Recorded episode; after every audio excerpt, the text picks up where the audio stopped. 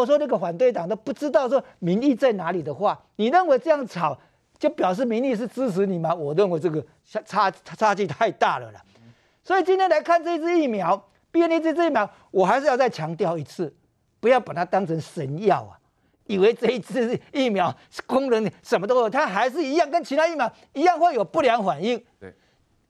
但是国民党现在把这一支疫苗当成什么？好像是扒着一块浮木一样。我早就讲过嘛，把郭台铭当成神主牌拿出来打民进党。可是郭台铭是心存厚道啊，他怎么讲呢？他讲他他在网络上讲说他花钱花得很开心。当然我们佩服这个有钱人讲话，当然花钱花得开心，花几十亿对他来讲没有什么。可是他在讲俯首甘做孺子牛，横眉冷对千夫指的时候，他就应该讲出是谁对你千夫指嘛？你为什么不讲男人？有些政治人物对这个疫苗这样子做法是不厚道的，不对的嘛？你花钱花的开心，可是让国民党有些人把它拿当成工具一样，这种开心我觉得开心不起来。如果说你纯粹是帮助台湾人民的话，我们拍手鼓掌。可是有一群人认为，你看看。这里面这样子挑拨，这样子弄法，那我不知道郭台铭，你好不容易把他带回来了，结果人家还是这样的讲法的话，你到底是指谁呢？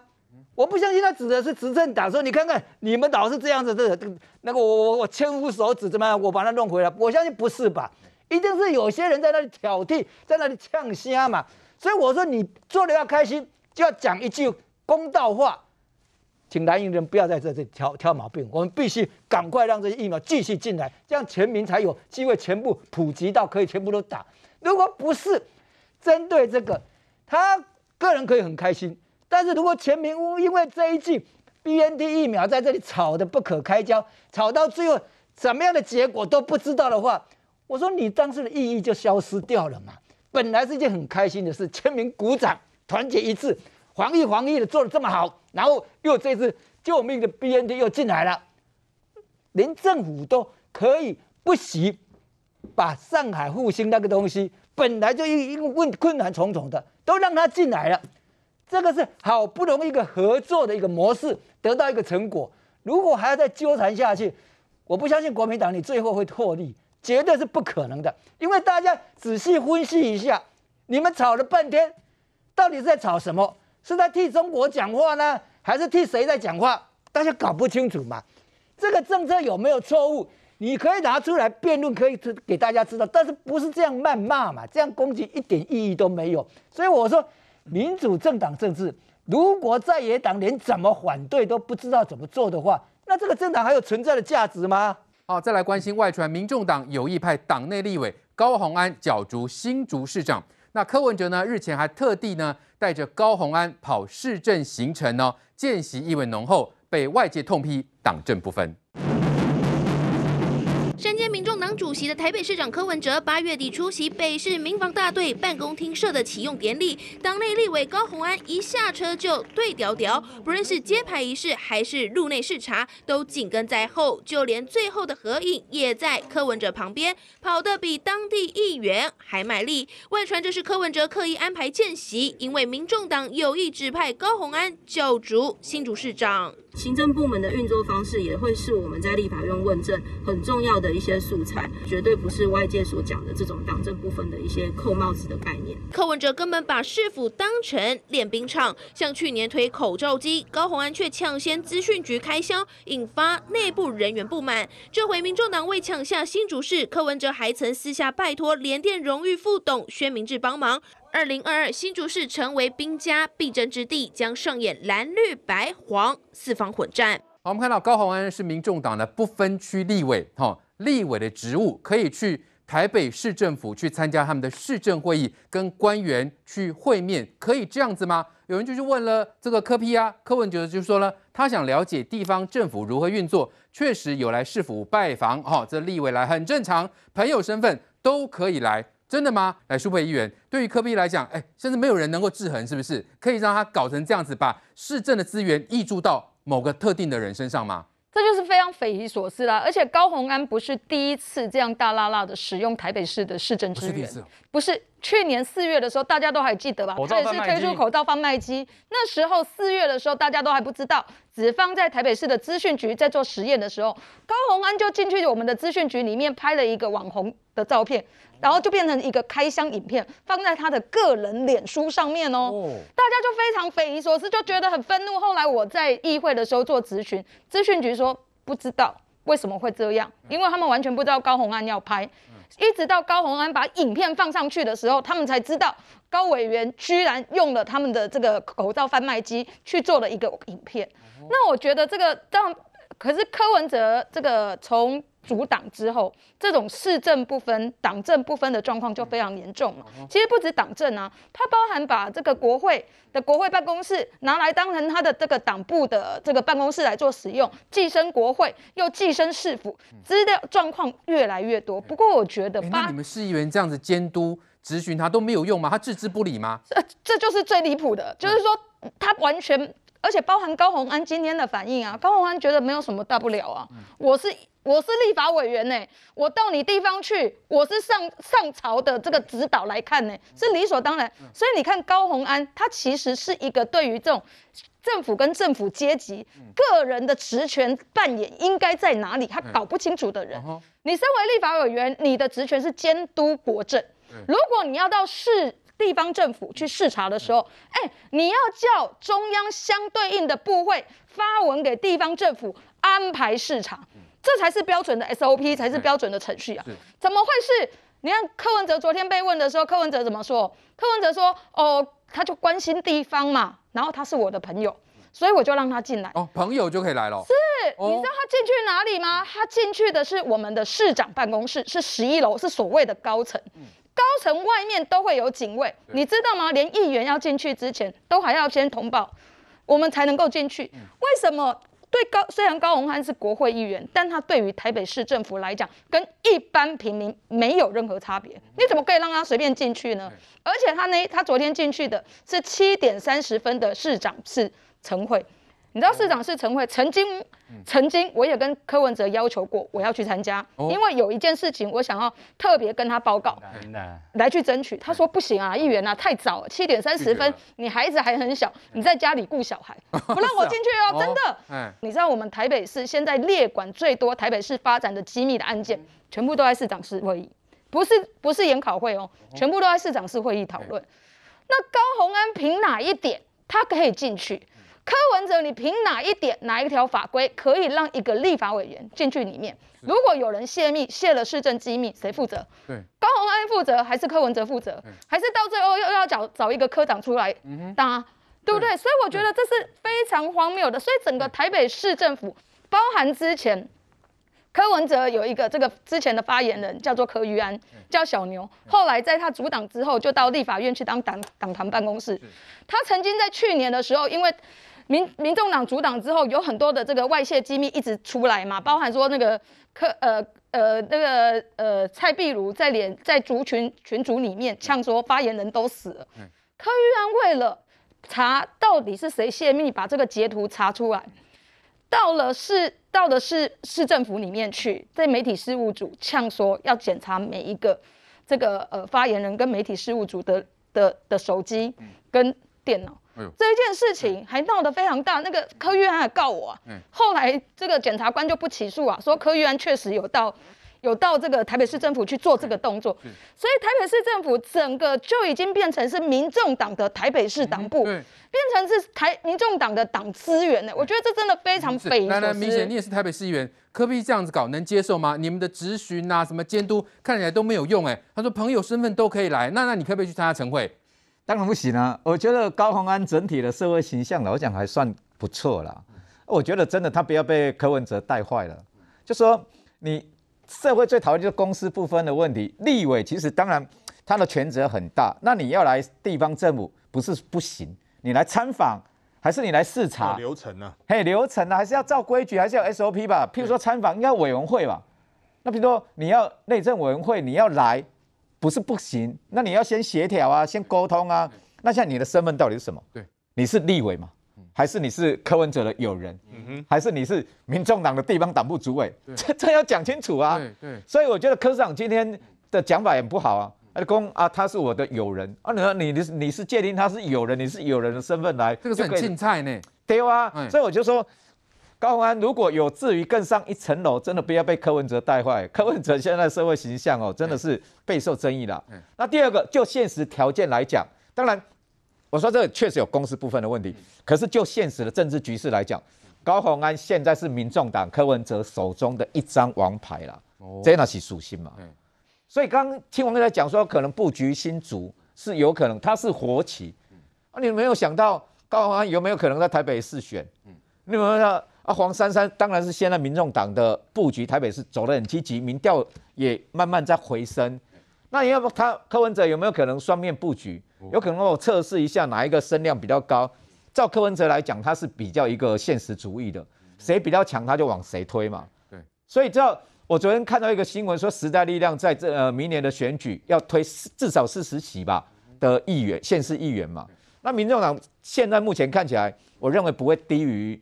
时代力量啊，那他县市长一定会提名嘛，所以手中能打的牌都尽量能打。那目前他能打的牌两张王牌看起来，我觉得高高虹安跟黄珊珊是他目前手中唯二的王牌。布局是一回事啦，政治人物台北市长要基本要务正业啊。这个他要打牌，他当然可以打牌，但他不能乱打牌，这才是重点。我们叙述一段话哈，两位市议员听听看，这样合不合理？府内人士哦，台北市政府府内人士透露。高鸿安在八月三十号就到市政府实习，从早上七点三十分的晨会开始，在柯市长旁边观摩，参与各种大小会议，一直到晚间下班才离去。所以防疫记者会的会前会他有去，然后柯文哲自己也证实。我请问你们听完这段话之后，你们两位作何感想？从来没有人这样，非常生气啊！因为我们在我们防疫记者会之前，从来都不知道台北市政府要讲什么。哦，所以柯文哲现在真的把把整个党政资源拿来当党务。运用来训练他自己的人，可是我要讲高虹安要去选高新竹市长，干台北市民什么事情？对，对不对？你台北市弄得乱七八糟，你看今天还有一个新闻说，台北市虽然今天本土确诊是一例，结果死亡是一例，那一例是什么时候死掉的？是六月二十八号过世，六月二十七号过世的。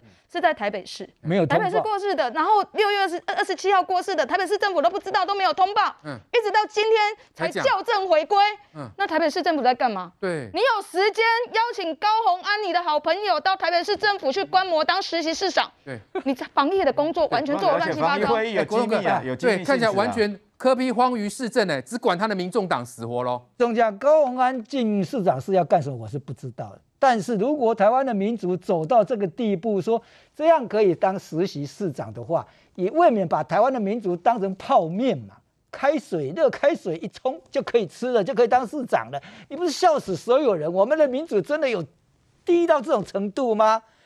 柯文哲二零一四年选市长讲过一句话，可能很多人忘掉：政治无他，本着良心而已，市政公开透明，以民为念。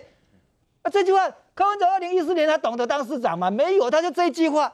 那高宏安，你现在去实习什么？是实习一些旁门左道、诈骗术吗？我不知道你要写什么东西。你如果懂得说，我从政的目的就是本着良心，我是这个公开透明，不就很简单的一件事情吗？你柯文哲如果要替他掩护，也可以借个理由说我是党主席啊，他临时他是党员，他临时有事赶快要跟我报告啊，也可以掩饰过。怎么会传出说是实习当市长？嗯，我只听过有说那种什么中学生、小学生是到市长、市政府去参观，大家来当一天市长，有这种事情？那你堂堂一个立法委员怎么会这样？而且真正的台北市政呢，对啊，已经荒废了。你说那个死亡案例可以安看吗？你如果你如果真的了解，想当市长，想了解市政，你应该去到议会去嘛，你去那里旁听嘛，议员在执行，市长怎么答复，那个才是学习嘛。结果你不是。今天被人家掐，我相信台新竹市民是一定很不服气。你这样子就可以来新竹选市长啊？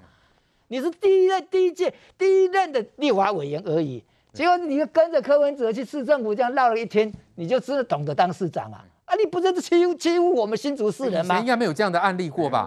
我是觉得完全真的是。他如果刚刚讲，刚刚明显在讲。他是立法也也是可以去的啦，对不对？他可以去考察，可以去了解，可以流程什么都可以，他有这个职责，也有这个权利。但是你事先都要可以公开嘛？为了什么事情我要去那里嘛？如果都不要那你是以私人个人身份哦。我印象很深哦，这个问题不得了。以前马英九当台北市长的时候，还见国民党党主席，谈三中案，甚至还跑到市长办公室里面去谈呢，那不是党政不分的吗？所以这个一样的，你今天人家质疑你，就是你党政不分吧？你的市政跟你的民众党到底是怎么一回事呢？你不能把你的党部放在你的市长办公室里面去嘛？人家是在掐这个事情，倒是。高鸿安真的因为这样就可以实习当一个市长吗？我不认不认为，我不见得是这样认为是这样啊。我要请教政治学的范老师，可以这样子吗？立委跑去哦去参加市政会议是这样子吗？党政不分吗？这个的确是这个高鸿安是不务正业啦。你自己本身是立委，你应该把立委的工作做好。你说跑去台北市政府去当实习生呢？而且你去参与很多的这个会议，它是市政会议啊，里面可能也牵涉到很多的是呃机密的问题。你一个立法委员。你怎么跑去管那个市政？那个位阶也不同啊。你立委应该是管我们国家的大大政方针，我们的行政院，我们各部会，你跑去一个市台北市政府呢？对，这个从体制上也不合啦。但是我认为这个呃高鸿安出去去来选新竹市长的可能性是非常大的。哦，因为我我们知道啊，台湾的政党啊，其实上你看过去不管是亲民党也好，新党也好，或者台湾民台联也好，或者是时代力量。一开始出来啊，都是排山倒海哎。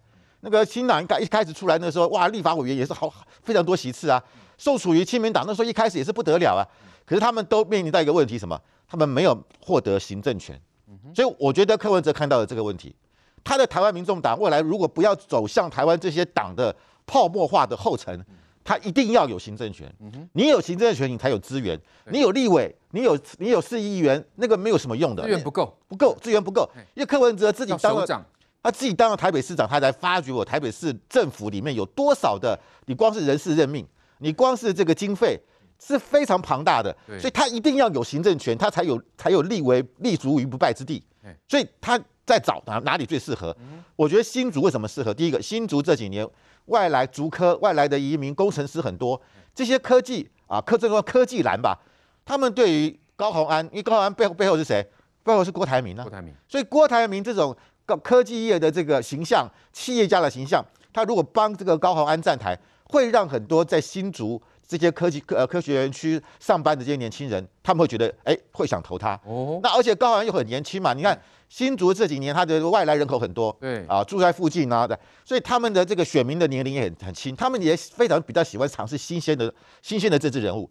林林志坚就是啊，林志坚，你看当初这个呃二呃也是二零二零一四年，当时候大家也觉得他不可能会当选，但是因为哎，他当时我也不需要讲，当时柯文哲这样的一个风潮，也连带让林志坚在新竹当选，所以说我觉得这个时候柯文哲回到，而且柯文哲本身是新竹人，对。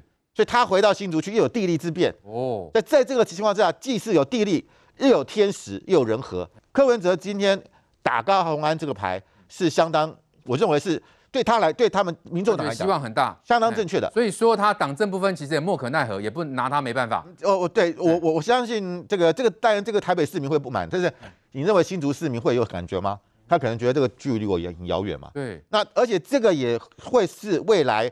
柯文哲跟郭台铭会不会合作的一个很大的一个契机？很多人说，二零二四年会不会会不会柯文哲跟郭台铭合作？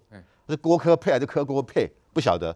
但是会不会有这种可能？那这个高鸿安，当然我必须要讲，他就是他们两个人的一个非常重要的平台嘛。所以我也是他们双方累积互信的一个基础。但是你看柯文哲最近也不断的向蓝营招兵买马。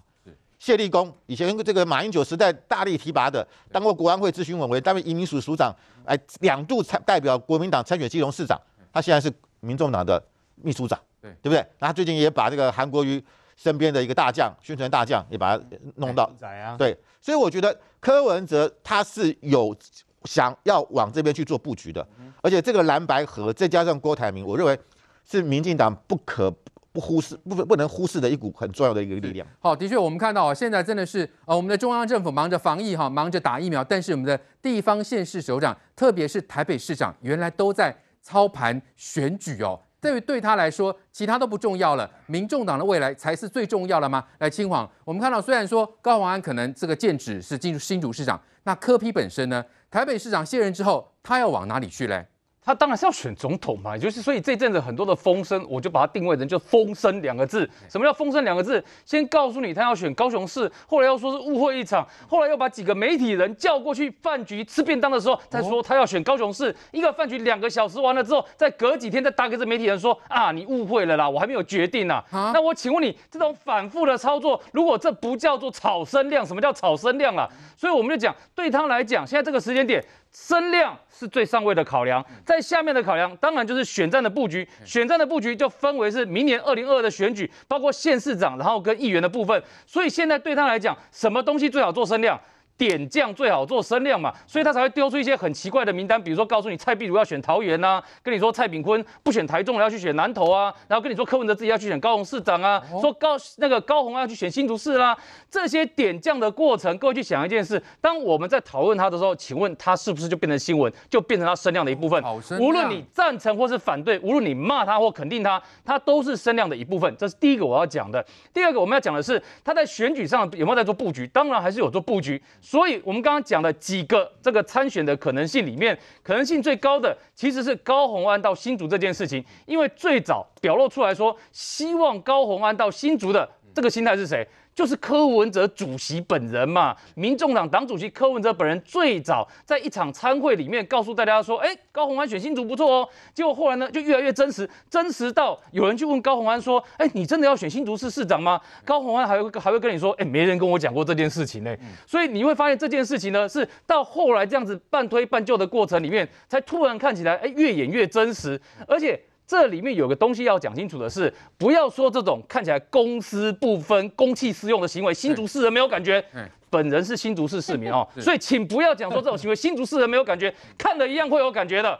高虹安现在身份叫做什么？四个字啦，立法委员呐。立法委员到台北市政府去，你台北市政府从晨会由早到晚的大大小小会议，难道都没有市政机密的内容吗？假设说有的话，请问他出现在旁边的角色是什么？他连市政顾问都不是哦。那他出现在旁边，各位不会觉得这里面怪怪的吗？这难道不是一个很明显的公器私用吗？这是市政府是公器，他不是让你当做哦，我有个政党的人，他可以当做一个市长候选人。所以我就理所当然可以让他来实习，而且你去注意看柯文哲市长回的话，柯文哲回给大家的话，既然说什么呢？他既然说啊，因为他是立委啦，他关心的是人民啦，所以他来看看也是应该的啦。我请问你有这么应该吗？有这么理所当然吗？